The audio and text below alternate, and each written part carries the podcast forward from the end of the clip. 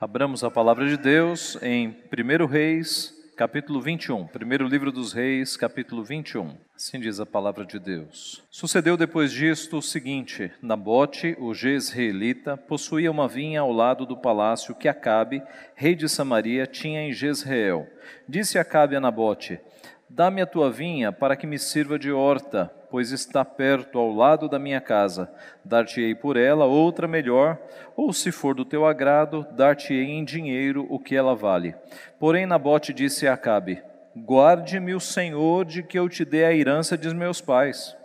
Então Acabe veio desgostoso e indignado para sua casa, por causa da palavra que Nabote, o jezreelita, lhe falara, quando disse: Não te darei a herança de meus pais e deitou-se na sua cama, voltou o rosto e não comeu pão.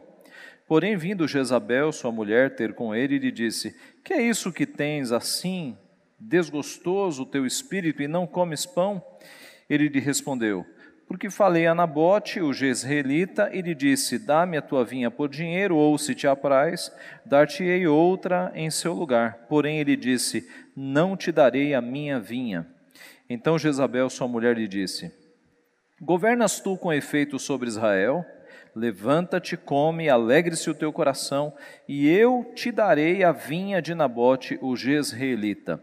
Então escreveu cartas em nome de Acabe, selou-as com o sinete dele e as enviou aos anciãos e aos nobres que havia na sua cidade e habitavam com Nabote.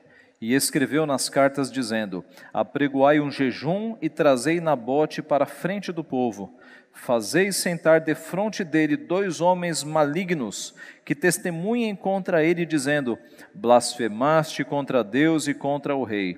Depois levai-o para fora e apedrejai-o, para que morra. Os homens da sua cidade, os anciãos e os nobres que nela habitavam, fizeram como Jezabel lhes ordenara, segundo estava escrito nas cartas que lhes havia mandado. Apregoaram um jejum e trouxeram Nabote para a frente do povo. Então vieram dois homens malignos, sentaram-se defronte dele e testemunharam contra ele, contra Nabote, perante o povo, dizendo: Nabote blasfemou contra Deus e contra o rei e o levaram para fora da cidade, o apedrejaram e morreu. Então mandaram dizer a Jezabel: Nabote foi apedrejado e morreu.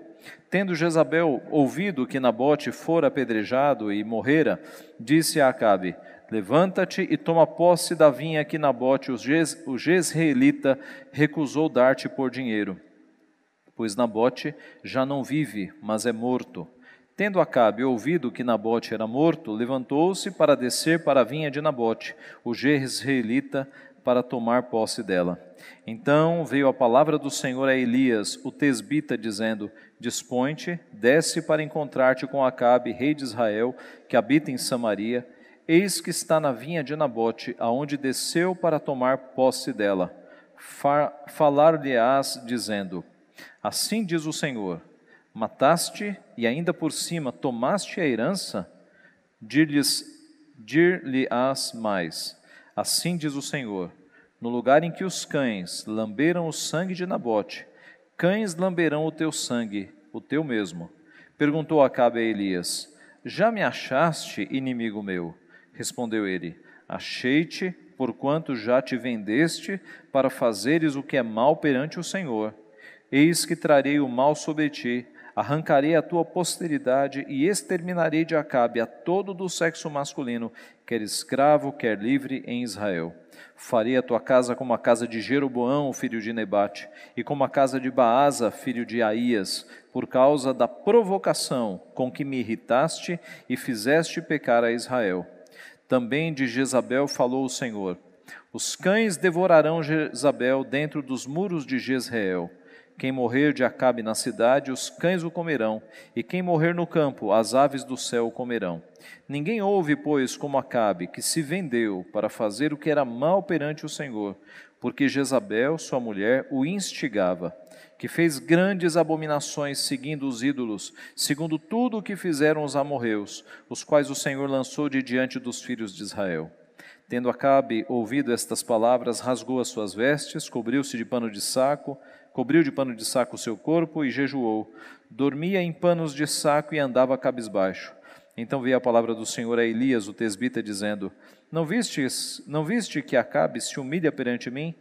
Portanto, visto que se humilha perante mim, não trarei este mal nos seus dias, mas nos dias de seu filho o trarei sobre a sua casa. Vamos orar. Pai Santo, Deus bendito, nós te louvamos por tua palavra, que corrige os nossos caminhos, que nos ensina a vivermos como o Senhor quer que vivamos. E nesta hora, Pai, mais uma vez, nós pedimos que o Senhor abra a nossa mente, o nosso coração, que o Senhor fale através do teu Santo Espírito a nossa vida, a cada um de nós que está aqui, para que sejamos, Pai, se porventura necessitamos ser corrigidos, admoestados, que sejamos instruídos, alimentados pela tua palavra, Pai. Abençoa-nos, portanto, é o que nós pedimos humildemente e em nome de Jesus. Amém. Meus irmãos, ninguém se casa pensando em se separar. E desde muito cedo na nossa vida, nós, a partir ali da adolescência, da juventude, nós começamos a sonhar sobre casamento, família, filhos. As mulheres sonham mais, mas os homens também pensam nessas coisas, de como será o futuro. E ninguém sonha em se casar para se separar. A separação acontece quando o casamento dá errado, quando o sonho vai para a lata do lixo. O fato é que a vida é complexa e os sonhos da adolescência geralmente não contemplam as dificuldades próprias e reais de um relacionamento a dois. Além, e não menos importante, os sonhos não contemplam o fator pecado, a pecaminosidade de relacionamentos. Alguns casamentos terminam por causa de dinheiro, outros terminam por causa de infidelidade, outros por crescentes diferenças de opinião, às vezes irreconciliáveis, mas todos os casamentos terminam por causa de pecado, por causa de pecado, todos, sem exceção. O pecado que abrange todas as coisas erradas que as pessoas fazem, quebrando a lei de Deus, é o grande responsável pelos casamentos que não dão certo. E é interessante e triste ao mesmo tempo, meus irmãos, nós percebermos que muito da beleza das crianças está associada a uma certa ingenuidade. Eu não vou dizer inocência, porque as crianças nascem em pecado, mas as crianças têm muito menos pecados do que adultos. E eu não sei se você já parou para pensar nisso, que a beleza das crianças em grande conta, em grande parcela, está porque nós olhamos para as crianças e nós vemos ali uma ingenuidade, uma certa inocência. O pecado está lá, mas não está na quantidade em que está no ser humano, no, no adulto. O ponto é que as crianças crescem e na adolescência a medida do pecado aumenta bastante, a malícia começa a entrar no coração, e quando nós chegamos na idade adulta, a medida da iniquidade já está bastante avançada. Aquela ingenuidade do passado, ela toma, ela, ela é deixada de lado, a malícia, o orgulho, a inveja, a ambição, a cobiça, são coisas que passam a habitar o coração das pessoas que entram na maturidade. Nós começamos como crianças com poucos pecados, mas o pecado é destrutivo e vai entrando nos corações. Os irmãos sabem que todas as vezes que eu vejo bandidos sendo presos ou sendo mortos, eu sempre penso que aqueles homens que estão ali, um dia foram crianças que geraram o sorriso dos seus pais. Foram crianças amadas por seus pais. E aquelas crianças graciosas cresceram e o pecado que é tão destruidor foi corrompendo os corações, corrompendo os corações, até que chegaram naquele ponto. O pecado é destrutivo, meus irmãos, é destrutivo. E quando dois pecadores dizem sim, quando dois pecadores se casam, não há como desconsiderar a presença de pecados dos dois lados. E são esses pecados que fazem com que a ingenuidade deixada de lado, o casamento ele entre em grandes dificuldades. O casamento é um relacionamento entre pecadores. Geralmente pecadores egoístas, cada um preocupado com o seu bem-estar e com a sua felicidade. É por isso, meus irmãos, que a Bíblia é o melhor livro para consertar casamentos. Porque a Bíblia não fica dando voltas, a Bíblia não fica floreando e falando de relacionamentos. A Bíblia fala de pecado. E é justamente o pecado que dificulta tantos relacionamentos, desde Adão e Eva, passando por toda a história da humanidade. Nesse sentido, então, nós temos hoje, diante dos nossos olhos, um relato de um casal que aparece na Bíblia que acumulou muitos pecados, muitos pecados. Acabe e Jezabel talvez sejam o casal mais pecaminoso que nós temos registrado nas Escrituras. Eles não se divorciaram, eles morreram antes, a mão de Deus pesou sobre eles, mas eles são uma boa mostra dos tipos de pecado que destroem casamentos, do tipo de pecado que é uma ameaça para qualquer relacionamento. Olhando para esses dois, nós podemos nos armar em várias frentes contra pecados que são destrutivos nos relacionamentos. O nosso texto começa com a informação de que Nabate, o jezreelita, possuía uma vinha ao lado do palácio que Acabe, rei de Samaria, tinha em Jezreel. Na verdade, o texto começa dizendo: sucedeu depois disto o seguinte. O que, que, vem antes? Vem o capítulo 20, quando nós já tivemos a exposição aqui da, deste capítulo. Acabe com uma grande vitória sobre os Círios, mas não fazendo a vontade de Deus. Acabe, ao invés de executar a ordem de Deus, que era matar Ben Haddad, ele poupou Ben Haddad, ele chamou Ben Haddad de irmão e fez ali um acordo. E o último versículo do capítulo 20 é: foi-se o rei de Israel para sua casa, está se referindo a Acabe, desgostoso e indignado, e chegou a Samaria. E por que, que ele estava desgostoso e indignado? Porque Deus disse que ia tirar a sua vida, porque ele não obedeceu a Deus, poupando a vida de Ben-Hadad. Mas voltando para o nosso texto, nós vemos, meus irmãos, que no versículo 21 começa a história. Nabote, o jezreelita, porque era de Jezreel, possuía uma vinha, uma vinha, um, um, uma plantação de uvas, ao lado do palácio que Acabe, rei de Samaria, tinha em Jezreel. E a partir daqui, a partir do versículo 2, nós vamos ver alguns pecados que fizeram com que essa família desagradasse tanto ao nosso Deus nós vamos ver os atos de uma família que desagradou em muito ao nosso Senhor. E o primeiro é que esta família desagradou muito a Deus porque tinha um marido materialista. Um marido materialista. Os materialistas têm os bens e as posses e o dinheiro como seus ídolos. Eles acordam pensando em posses, em dinheiro e vão dormir pensando em dinheiro.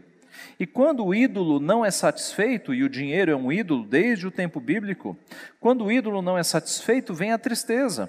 Foi o que aconteceu aqui no versículo 2. Disse Acabe a Nabote: Dá-me a tua vinha, para que me sirva de horta, pois está perto ao lado da minha casa. Dar-te-ei por ela outra, melhor, ou se for do teu agrado, dar-te-ei em dinheiro o que ela vale. A proposta de Acabe foi: dá-me essa vinha para que eu a transforme numa horta, para que o palácio tenha suprimento aqui do ladinho, né? para que eu não precise ir buscar tão longe. E eu posso te dar uma outra terra ou posso te pagar por dinheiro para você me vender esta, este terreno. A resposta de Nabote é muito firme. Verso 3: Guarde-me o Senhor de que eu te dê a herança de meus pais. Que Deus me livre de eu te dar a herança dos meus pais. Por que, que a negativa de Nabote foi tão enfática? Porque, meus irmãos, biblicamente havia leis que impediam que alguém vendesse a herança dos seus pais. Três versículos, pelo menos. Números 36, 7. Assim a herança dos filhos de Israel não passará de tribo em tribo, pois os filhos de Israel se hão de vincular cada um à herança da tribo de seus pais. Alguém não podia vender uma herança, uma posse de terras para alguém de outra tribo. No ano do jubileu, que eram as sete semanas de anos, 49 anos, no ano de número 50, a terra voltava aos seus possuidores. A terra não podia passar entre tribos. É, Levítico 25, 23. Também a terra não se venderá em perpetuidade, porque a terra é minha, diz o Senhor, pois sois para mim estrangeiros e peregrinos. E Ezequiel 46, 18: O príncipe não tomará nada da herança do povo, não os esbulhará da sua possessão. Nabote, então, estava sendo fiel à palavra de Deus. E Acabe deveria saber de que alguém não poderia vender a própria herança. Então, nós temos aqui um Nabote fiel aos mandamentos do Senhor. Acabe não. Acabe, ele está querendo, cobiçando algo que não é seu. Não bastava para Acabe ter um reino, ter um trono, ter soldados, ter um grande poder que um rei do passado tinha. Ele queria a terra de Nabote. E quando Nabote disse não, o seu mundo ruiu. Ele não aceitou não como resposta. Nabote, por outro lado, era fiel a Deus. Ele poderia, meus irmãos, se quisesse, se ele não fosse fiel a Deus, ele poderia pegar um bom dinheiro. O rei Acabe ofereceu dinheiro para ele. Ele poderia fazer um bom negócio, mas ele preferiu ser fiel ao seu Deus, ser fiel à lei que o impedia de vender aquela terra. Acabe, por sua vez, além de menosprezar estes, estas ordens da lei que nós lemos, ele menosprezou o décimo mandamento, tão conhecido, resumo da lei: não cobiçarás a casa do teu próximo. Foi isso que ele, que ele fez. Acabe cobiçou a terra de Nabote, e quando Nabote disse: Eu não posso de vender, porque é herança dos meus pais, Acabe é, é como se o seu mundo tivesse ruído. Ele ficou muito chateado. Meus irmãos, Acabe era materialista, ele amava ter bens, e a Bíblia nos diz que o amor ao dinheiro é a raiz de todos os males, lá em 1 Timóteo 6,10. Um marido que se preocupa mais com o dinheiro do que com a sua família, arrisca-se a perder a família. Um marido que acha que a felicidade da sua família virá com dinheiro, ele põe em perigo o seu próprio lar. Então, atenção, marido, a felicidade de uma família não está no dinheiro, não está no conforto financeiro, mas na bênção de Deus. Salmo 128: Feliz o homem que teme ao Senhor e anda nos seus caminhos. Do trabalho de tuas mãos comerás, feliz serás e tudo te irá bem. Tua esposa no interior de tua casa será como a videira frutífera, teus filhos como rebentos da oliveira à roda da tua mesa. Eis como será abençoado o homem que teme ao Senhor. Eu repito, a felicidade de uma família não está no dinheiro, não está nas posses, mas está na bênção que vem do Senhor. Essa é preciosa. A falta de dinheiro e as discussões sobre gastos tem sido a causa de muito sofrimento em alguns casamentos e a causa até de divórcios em alguns casos. A ganância e a cobiça de Acabe podem ser encontradas no coração de muitos homens dos nossos dias. Homens que cobiçam bens e que se chateiam quando não conseguem adquirir os bens porque o seu ídolo é o dinheiro. Dedicam suas vidas ao dinheiro, ao trabalho, à carreira deixam Deus de lado, deixam família de lado e assim atraem sofrimento e tristeza para dentro dos seus lares. Esse é o primeiro ponto, meus irmãos. Nós temos aqui uma família que desagradou muito a Deus, porque em primeiro lugar, o seu marido era materialista, materialista. Em segundo lugar, ele era um marido mimado. Ou se você preferir, birrento, mimado, marido mimado. Por quê? Veja o versículo 4. Qual foi a reação de Acabe quando recebeu um não? Então Acabe veio desgostoso e indignado para sua casa, por causa da palavra que Nabote, o jezreelita, lhe falava, quando disse: Não te darei a herança de meus pais. Deitou-se na sua cama, voltou o rosto e não comeu pão. Ele veio desgostoso e indignado. Note o versículo 43 do capítulo anterior. Foi-se o rei de Israel para casa, desgostoso e indignado. As mesmas palavras. Eis um rei aqui que estava com frequência desgostoso e indignado. Diz o texto que ele se deitou na sua cama. Diz o texto que ele voltou o rosto. Algumas traduções da Bíblia colocam voltou o rosto contra a parede, porque a palavra que é usada aqui é usada também em 2 Reis 22, quando falando de Ezequias, diz que Ezequias virou Ezequias o rosto para a parede. A ideia, tudo indica, é que ele se deitou na cama de, de frente para a parede, ele não queria ver ninguém, ele estava muito chateado, muito chateado. Ele não comeu, ele perdeu o apetite, porque recebeu um não.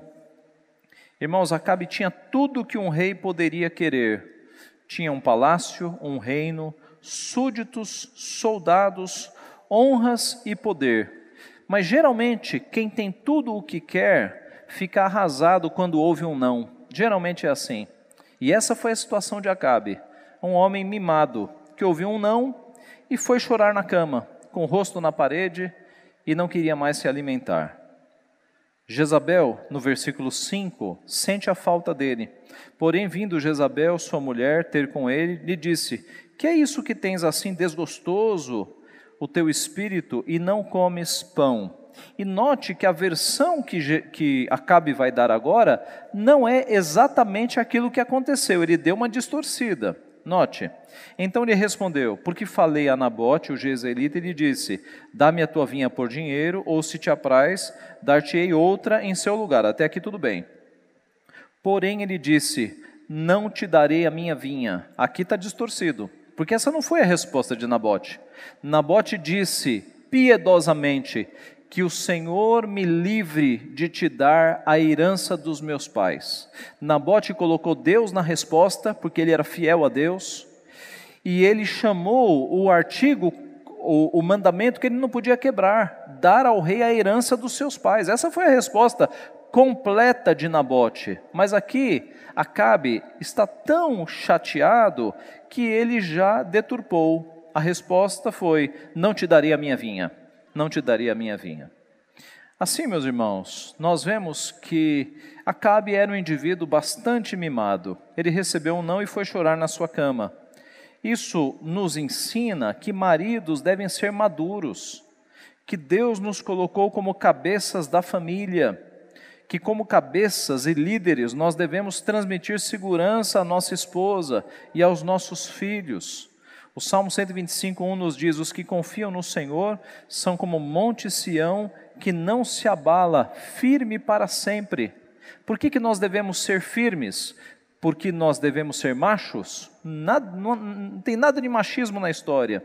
Nós devemos ser firmes como Monte Sião, porque nós confiamos no Senhor.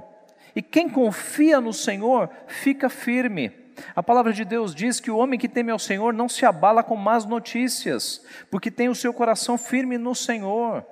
Então, o nosso exemplo de hombridade, de força, está no Senhor. É nele que nós confiamos. E é por isso que o homem deve ser o elemento estável da casa. A mulher pode ter as suas instabilidades emocionais, fruto às vezes até da questão física. As crianças ainda são instáveis, mas o homem tem que ser a segurança da casa. O homem tem, tem, que ser aquele ponto de âncora, aquele ponto de firmeza da casa. Por quê? Porque ele confia no Senhor. Ele é como o Monte Sião que não se abala. Maridos devem ser maduros. Um marido maduro aos olhos de Deus sofre as pressões do lar e lidera esposa e filhos no caminho do Senhor. Nós temos o exemplo de Jó. Jó acordava de madrugada para oferecer sacrifícios em favor dos seus filhos. Jó sabia que ele era o sacerdote da sua família.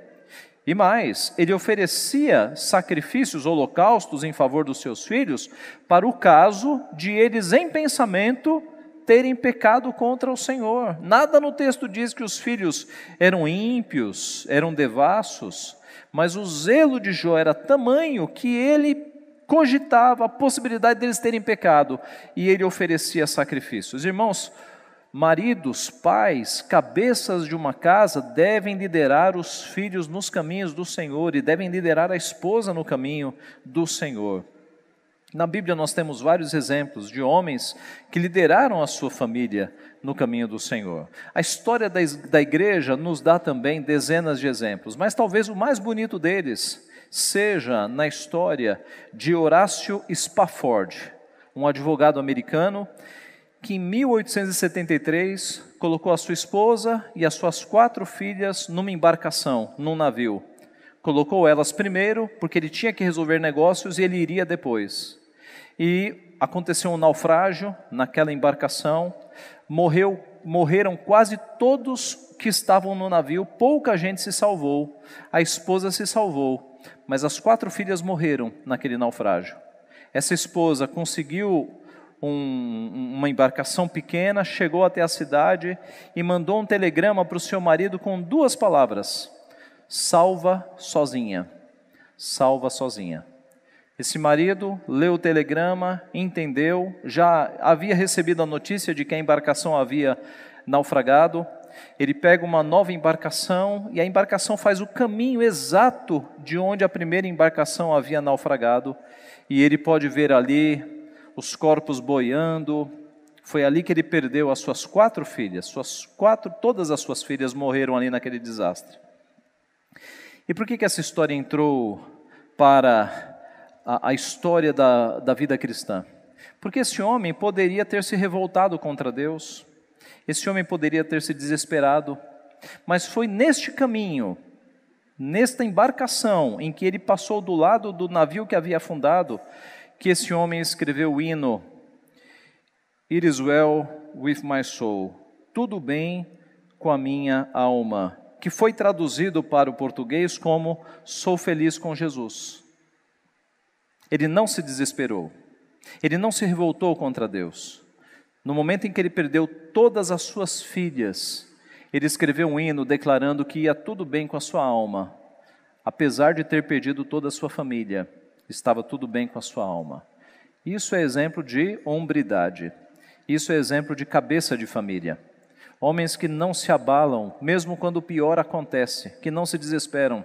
Homens que estão ali firmes, como o monte de Sião. É isso que Deus espera de nós. Maridos não podem ser mimados, birrentos, sensíveis demais, melindrosos. A nossa geração tem gerado homens assim mas a palavra de Deus nos chama para sermos homens fortes, homens que protegem as suas famílias, homens que dão aos seus filhos, especialmente os filhos homens, referenciais de coragem, de força e de honra, de hombridade. Meus irmãos, a nossa geração tem produzido homens mimados, e eu temo o que vai, o que vai acontecer com a geração dos meus filhos, porque faltam referenciais masculinos. Faltam homens que se levantam para assumir as suas famílias, assumir as suas casas. Há tempo, nós podemos ser homens assim, que assumem o papel que Deus nos deu. Quando Davi estava para morrer, ele chamou seu filho Salomão e disse: Eu vou pelo caminho de todos os mortais. Coragem, pois, e ser homem. Salomão, coragem, seja homem. Davi sabia os desafios que esperavam Salomão havia intrigas no reino, havia usurpação. Davi diz: Salomão, coragem, seja homem. E a palavra de Deus está dizendo isso a todos os maridos hoje: coragem, seja homem.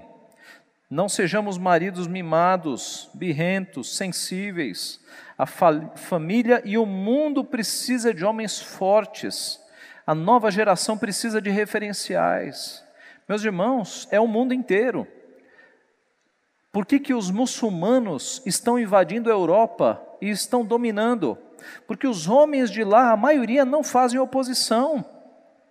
Foi trágico o que aconteceu alguns anos atrás, quando muçulmanos na Alemanha, um grupo de muçulmanos, capturou algumas mulheres e fizeram algum mal com essas, fizeram muito mal com essas mulheres. Um grupo de holandeses uns 50, 100 homens holandeses, lá na Holanda, resolveram ir para as ruas para oferecer apoio às mulheres da Alemanha. E sabe o que eles fizeram? Vestiram saias. Vestiram saias. Os muçulmanos devem ter rido muito dessa história.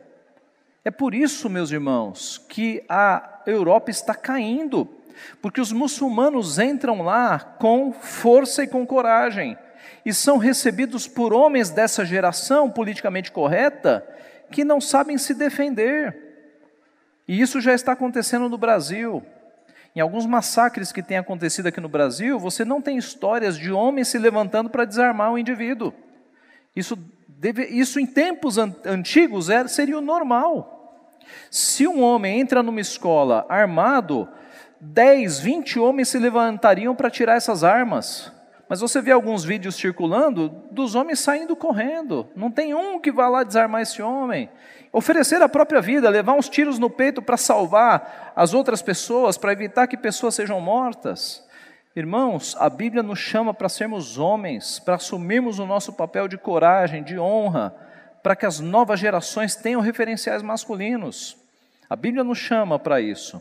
Aqui nós temos um exemplo de um homem que recebeu o não, foi para sua cama, virou-se para a parede, não quero comer hoje, e foi ali ficar chateado. Nós temos então, meus irmãos, uma família que desagrada a Deus com um marido materialista e um marido mimado. Mas o pior vem agora. Nós temos uma esposa mandona, uma esposa mandona. Note que é tudo com M: materialista, mimado, mandona. Uma esposa mandona. Veja o versículo 5. Porém, vindo Jezabel, sua mulher, ter com ele, lhe disse: Que é isso que tens assim desgostoso o teu espírito e não comes pão? Então foi Jezabel que tomou a iniciativa de ir atrás dele. Já começa aqui. No versículo 6, nós já vimos que ele deu uma história um pouco distorcida. E veja agora o versículo 7. Então Jezabel, sua mulher, lhe disse: Governas tu com efeito sobre Israel? Levanta-te, come, alegre-se o teu coração, e eu te darei a vinha de Nabote, o jezreelita. É como se ela dissesse: Escuta, você é rei mesmo? Você é o rei, por acaso? Levanta, coma, e eu mesma vou dar essa vinha para você. Meus irmãos, é cabeça essa mulher, é cabeça. O que falta de liderança em Acabe está sobrando aqui em Jezabel. Veja que as coisas estão invertidas. Deus não fez mulher para ser cabeça, Deus fez um homem para ser cabeça, mas essa mulher é mandona. Ela liderou o marido. É uma esposa que quer ser cabeça. Eu vou resolver o teu problema, ela disse para ele. E aqui nós temos essa inversão. Um homem deitado, triste, e uma mulher tomando a iniciativa de resolver o problema. Meus irmãos, Deus não fez mulheres para liderarem famílias. Deus não fez mulheres para serem cabeças da casa. Isso é injusto, isso é, isso é cruel com as mulheres. Algumas mulheres trabalham o dia inteiro, têm que cuidar dos filhos e cuidar do marido, porque por vezes o marido é omisso. O marido chega do trabalho, senta no sofá e, e se desliga. Isso é injusto, isso é cruel com as mulheres. Deus fez homens para liderar e fez mulheres para auxiliar. Algumas mulheres têm esses três turnos: trabalham fora, cuidam da casa, cuidam do marido, cuidam dos filhos, e os pais não participam de nada, nem da disciplina dos filhos os pais participam. Aliás, algumas concessionárias aqui em São Paulo já colocam, concessionária de luz e de água, já colocam o nome da esposa na conta, porque sabe que o marido não é muito de confiança. É uma inversão total, é a que nós vivemos nos nossos dias, meus irmãos. Deus não fez a mulher para passar por esse tipo de pressão, Deus fez o homem assim, para ele receber a pressão externa e a pressão interna e liderar a sua família. Muitos casamentos se perdem porque os homens são omissos. Mas vamos falar aqui de Jezabel. O ponto agora são as mulheres. Jezabel era mandona, Jezabel queria liderar e ela estava liderando mesmo. Muitos casamentos se perdem porque as mulheres querem mandar, porque as mulheres não respeitam a liderança do marido, porque as mulheres não se submetem. Quando a mulher é na sua solteirice acostumada a mandar e a dar ordens, é muito difícil ela se submeter a um marido. Quando a mulher foi criada com muitos mimos e os pais fizeram tudo o que ela queria, é muito difícil ela se acostumar a um casamento. Quando o marido vai ter que dizer não, quando o marido não vai executar todos os mimos. Vai ser muito difícil ela se submeter à liderança do marido. No texto em que Paulo fala da submissão da mulher, a mulher seja submissa ao seu próprio marido, ele resume aquele texto dizendo: Não obstante, cada um de per si também ame a própria esposa, como a si mesmo, e a esposa respeite o seu marido. A Bíblia ordena que as mulheres respeitem os seus maridos. Deus não vê, meus irmãos, esposas como cabeça. O cabeça é sempre o marido, e a mulher deve respeitar o marido. Note que aqui no texto, quando Deus foi cobrar a morte de Nabote, ele não cobrou de Jezabel. Você reparou que tudo quem fez foi Jezabel? depois que ela fez aquela trama toda e Nabote foi apedrejado, os líderes da cidade falaram para ela: Olha, Jezabel, missão cumprida, ele está morto. E aí ela foi conversar com Acabe, que devia estar tá na cama ainda. E ela disse: Vai até a terra, porque a terra agora é tua. Ela resolveu o problema.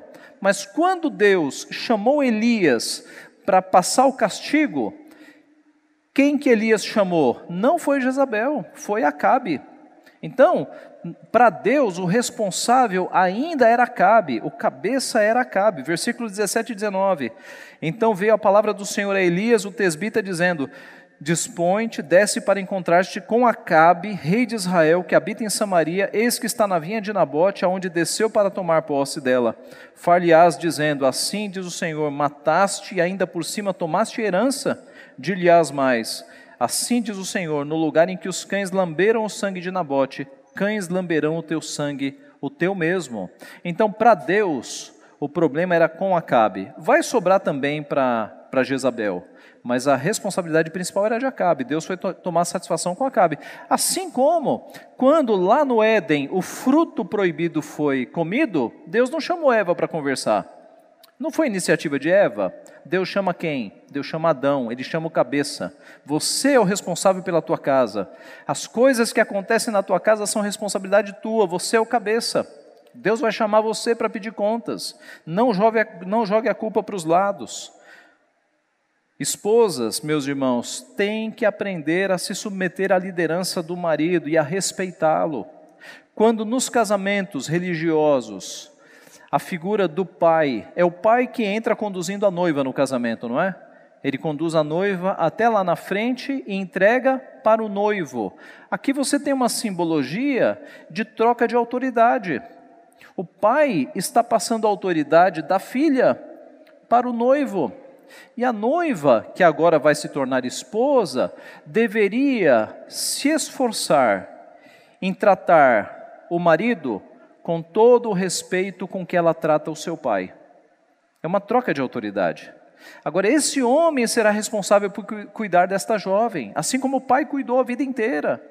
Então, as mulheres deveriam se esforçar de respeitar o seu marido tanto quanto respeitam e respeitaram o seu pai porque são os maridos que são responsáveis agora. O marido, por sua vez, não pode ser um tirano, ele tem que ter uma liderança amorosa. A Bíblia diz que ele deve amar a esposa como Cristo amou a igreja e a si mesmo se entregou por ela. O marido deve estar disposto a levar uns tiros, a morrer em favor da esposa.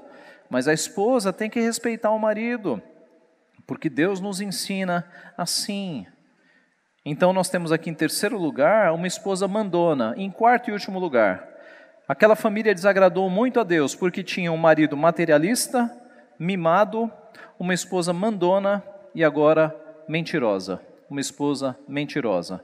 Materialista, mimado, mandona, mentirosa. Veja o verso 8. Então, falando aqui de Jezabel, escreveu cartas em nome de Acabe, selou-as com o sinete dele e as enviou aos anciãos e aos nobres que havia na sua cidade e habitavam com Nabote. Enquanto Acabe estava deitado, o que, que ela fez? Ela foi lá no, no escritório de Acabe, pegou as cartas de Acabe, os papéis, escreveu como que se fosse Acabe escrevendo, né? Deve ter escrito: Eu, rei, ordeno que vocês apregoem um jejum e que tragam Nabote até a frente e arrumem testemunhas e passem ele por um tribunal, peçam para as testemunhas dizerem que ele blasfemou contra Deus e contra o rei, e por fim o apedrejem. Ela escreveu tudo isso. E para que não houvesse dúvida, ela pegou o sinete. O sinete é como se fosse um carimbo. Né? O sinete era um anel do rei que tinha um formato que, com um pouco de cera quente ou de argila, você colocava ali, colocava um pouquinho de cera, aí o anel por cima, e o formato do anel ficava naquele selo. Para que, que era isso? Para garantir que era de fato o rei que havia escrito aquilo. Só quem tinha esse anel era o rei. Então, uma carta que constasse o sinete, a marca do rei, era uma carta oficial. Pois Jezabel, a mentirosa, fez tudo isso. Ela escreveu uma carta falsa, ela assinou como o rei assinava, ela colocou o sinete do rei e ela mandou essas ordens lá para os anciãos e para os nobres da cidade. E no versículo 9, nós vemos que ela escreveu nas cartas dizendo: Apregoai um jejum e trazei Nabote para a frente do povo. Por que apregoar um jejum? Porque eventos de calamidade nacional, eventos assim muito graves, eles eram precedidos de um jejum. Mas veja essa mulher usando o nome de Deus em vão aqui, porque jejum só poderia ser feito a Yahvé, ao Deus verdadeiro. E ela fez uma cerimônia religiosa falsa, então, um jejum solene em nome do Senhor, para depois desse jejum matar um inocente, matar um homem que era fiel ao Senhor, aliás. Essa mulher era maligna, era cruel, mentirosa, aqui cabe nela, mas ela era muito mais do que mentirosa. Ela fez esse plano para matar um inocente por conta de um pedaço de terra. E ela, no seu plano, verso 10, fazeis sentar de frente dele dois homens malignos que testemunhem contra ele, dizendo: Blasfemaste contra Deus e contra o rei, depois levai-o para fora e apedrejai-o para que morra. O que são homens malignos? Ora, em todo canto você vai ter homens que se prestam a fazer maldades, que com um pouquinho de dinheiro eles topam mentir, topam testemunhar falsamente. Desde o período bíblico já havia. Quando fala em testemunhas falsas, nós nos lembramos imediatamente que no tribunal de Jesus, no Sinédrio, testemunhas falsas foram compradas para acusarem Jesus com mentiras. Então, isso era um expediente, meus irmãos, de pessoas ímpias, como era de fato Jezabel. Nos versículos 11, 12 e 13, nós vemos que os anciãos e os nobres obedeceram às instruções do rei, né, da carta do rei, entre aspas, mas note que curioso, no desenrolar do texto, a gente vê que os anciãos, a gente desconfia que os anciãos e os nobres estão sendo enganados, né? Porque é, Jezabel escreveu em nome do rei, colocou o sinete e mandou as cartas. Mas veja que curioso o verso 14. Então mandaram dizer a Jezabel: Nabote foi apedrejado e morreu. Não mandaram dizer para Acabe. O que leva os estudiosos a crer que aqueles anciãos e aqueles nobres receberam a carta, mas eles sabiam que aquilo ali não vinha das mãos do rei. Porque o relatório, eles não prestaram para o rei, eles prestaram para, Jezabel. Então, tudo indica que eles sabiam da trama, já deveriam conhecer o gênio de Jezabel. No versículo 15, ela dá a notícia então para Acabe, e ele está na cama. Veja, Verso 15: Tendo Jezabel ouvido que Nabote fora apedrejado e morrera, disse a Acabe: Levanta-te e toma posse da vinha que Nabote, o jezreelita, recusou dar-te por dinheiro, pois Nabote já não mais vive, é morto. Note que é, Acabe ficou alguns dias na cama porque não havia e-mail, né? Essas correspondências demoravam para ir, demoravam para voltar, apregou um jejum solene. Aqui foram alguns dias, e nesses dias Acabe ficou na cama, ficou lá chateado porque recebeu um não. Acabe toma posse da terra, e tudo indica, meus irmãos, que para ele ter tomado posse da terra, ele tenha matado também os filhos de Nabote. Veja 2 Reis 9, 26. Abra na tua Bíblia. 2 Reis 9, 26. Esse texto que nós lemos não fala, mas veja 2 Reis 9, 26.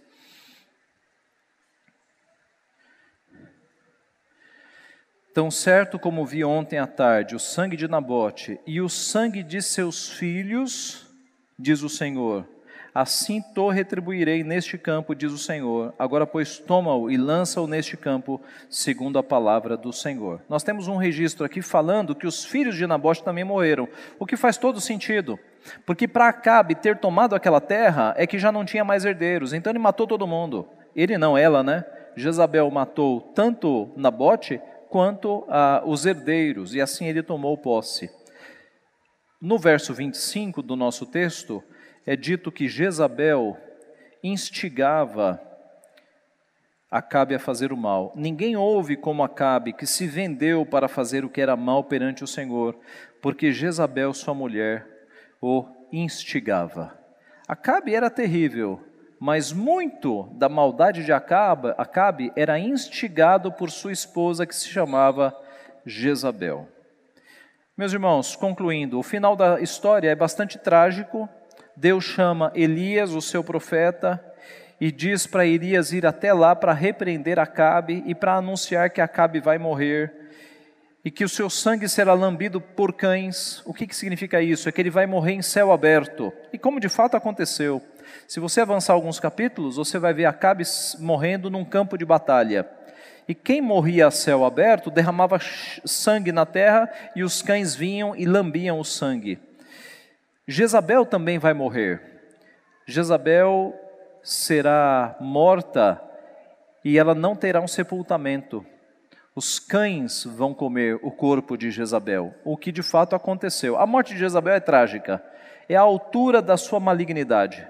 Diz o texto, em 2 Reis, que um profeta eh, se aproximou e ela estava no alto do palácio e ele deu ordem àqueles eunucos: empurrem-na e ela é empurrada do alto do palácio, ela cai, não sabemos se ela morreu na queda, mas a, a, a carruagem de Jeú passou por cima dela, veja as dores, ela caiu de uma altura grande, a carroça passou por cima, e na sequência, quando foram buscar o corpo dela, para sepultá-la com honras reais, os cães já haviam comido todo o corpo dela. A morte de Jezabel foi uma coisa terrível. A altura da sua malignidade, eu diria. Essa mulher foi ter terrível na Bíblia. O fato é, meus irmãos, então, que os castigos foram feitos, o juízo do Senhor prevaleceu, mas o casal maligno nos mostra o quanto o pecado é prejudicial nas nossas relações. E assim eu tenho algumas aplicações aos maridos e às esposas. Aplicações aos maridos.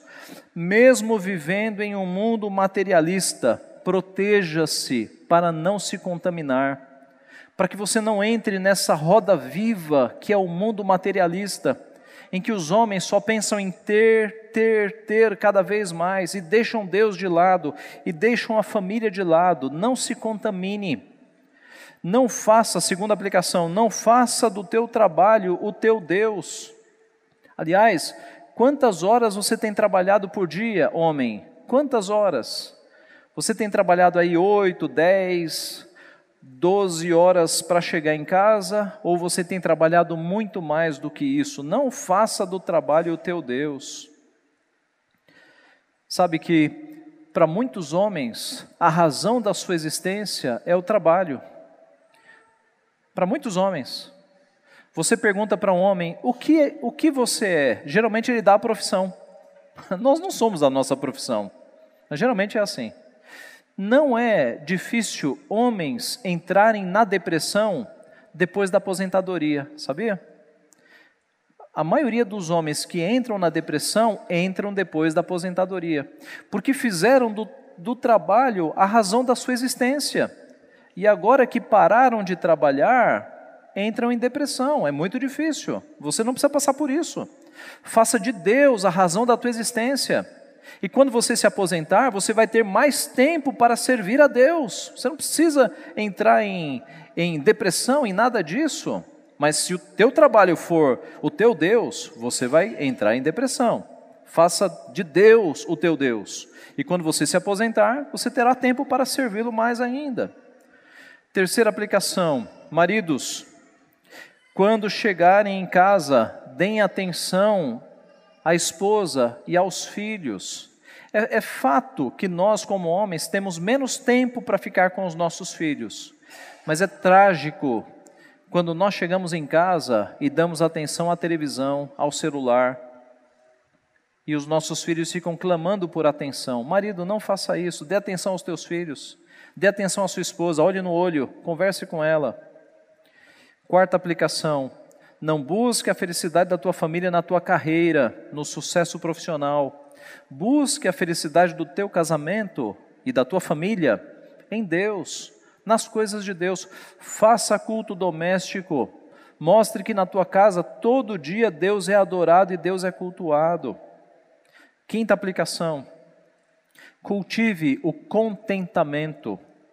Acabe era cobiçoso, ambicioso, ele tinha o reino, mas ele queria aquela terra. Nós devemos buscar o contentamento, meus irmãos. A Bíblia nos apresenta Paulo contente em uma prisão e Acabe descontente em um palácio. Veja, veja o paradoxo. Esse homem Acabe está num palácio descontente. Paulo estava na prisão, nas masmorras, contente. Você se assemelha com quem nesse momento da tua vida? Com Paulo, que numa situação difícil está contente? Ou com Acabe, com tantos privilégios e tão descontente? Sexta aplicação: não seja um marido mimado, birrento, melindroso, sensível. Rompa com esta geração frágil em que estamos vivendo. Seja homem, seja um referencial para a próxima geração. Sétima e última aplicação para os maridos. Lembre-se dos heróis da fé. Lembre-se dos mártires cristãos. Lembre-se daqueles que entregaram a própria vida por amor a Cristo, para benefício das gerações. Levante a sua cabeça. A nossa geração precisa de homens fortes, corajosos, homens de honra. A nossa geração precisa disso. Aplicações às mulheres. Primeiro, não seja mandona seja submissa. Segure o teu ímpeto de mandar na tua casa. Cultive a submissão. A palavra de Deus diz que aos olhos de Deus, um espírito manso diante do Senhor é de grande valor. Não seja mandona, seja submissa. Segunda aplicação: respeite o teu marido. Nunca repreenda o teu marido em público. Nunca repreenda o teu marido em público. Isso é humilhante. Se o teu marido precisa de repreensão, chame ele no reservado e com amor e carinho e respeito repreenda o teu marido. Terceira aplicação: não assuma a liderança da tua casa. Mas, pastor, meu marido se omitiu, eu tenho que assumir a liderança. Não assuma. Ajude o teu marido a acordar. Ajude o teu marido a assumir a liderança. Não seja uma Jezabel. Jezabel assumiu a liderança. Fica aí na cama que eu vou resolver isso aqui. Eu vou te dar a terra. Não foi isso que ela fez? Anime o teu marido. Faça com que o teu marido levante e ele assuma a liderança da sua casa. Não assuma você, você não foi feita para isso. Quarta aplicação: não seja mentirosa. Muitas mulheres, por temor de homens, cometem pequenas mentiras, muitas. O que é temor de homens? É quando você teme muito o que as pessoas estão pensando sobre você, o que as pessoas estão falando sobre você. Isso é temor de homens. Irmãos, nós não precisamos prestar contas para as outras pessoas. Irmãs, vocês não devem nada às mulheres do teu trabalho, da tua vizinhança, da tua família. Vocês têm que prestar contas a Deus não precisa ficar temendo o que as mulheres vão pensar de você. Tema o que Deus está pensando de você. Eu repito, muitas mulheres, por temer os julgamentos, acabam cometendo pequenas mentiras, acabam inventando caminhos mais rápidos. Não seja assim. Primeiro, não tema as mulheres. Tema a Deus. É a Deus que você presta contas e seja fiel nas tuas palavras, não minta, nem as mentirinhas menores, as chamadas mentiras brancas. Não minta. Jezabel era uma mentirosa. Não se compare a Jezabel, que da sua palavra, que da sua boca só saiam palavras verdadeiras, fiéis. Quinta e última aplicação para as mulheres. Jezabel instigava o seu marido a fazer o mal. Não seja uma Jezabel. Seja o contrário. Que o teu marido seja mais santo porque você é a esposa dele.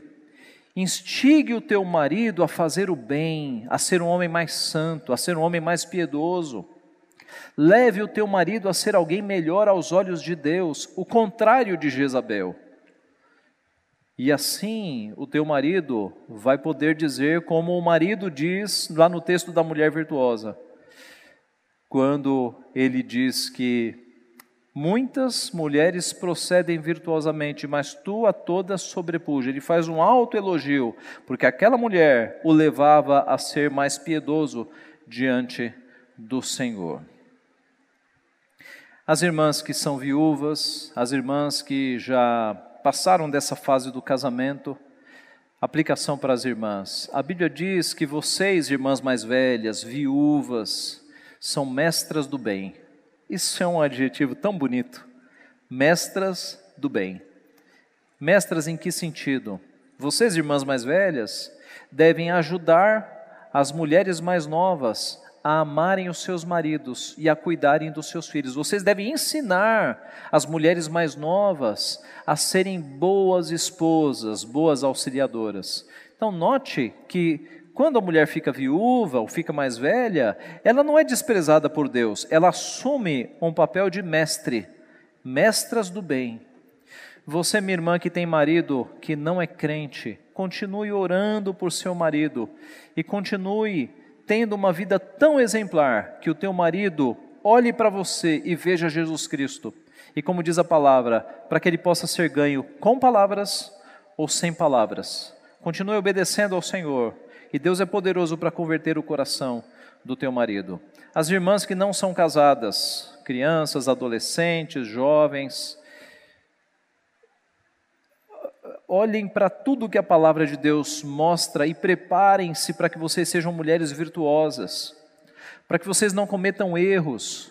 Algumas irmãs, por não estarem tão apegadas à palavra, cometeram erros. Vocês têm a chance de aprender ao máximo enquanto estão solteiras, para ter uma vida mais tranquila do ponto de vista do casamento.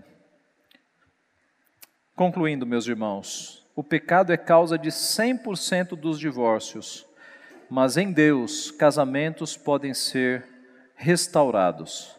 Eu volto àquele ponto de que as crianças nascem com um pecado, poucos pecados na infância, elas são admiráveis, mas na medida em que elas vão crescendo, adolescência, maturidade, o nível de iniquidade vai crescendo, crescendo, crescendo, e isso acaba entrando nos casamentos, e com dois grandes pecadores nos casamentos, a, a tragédia é anunciada.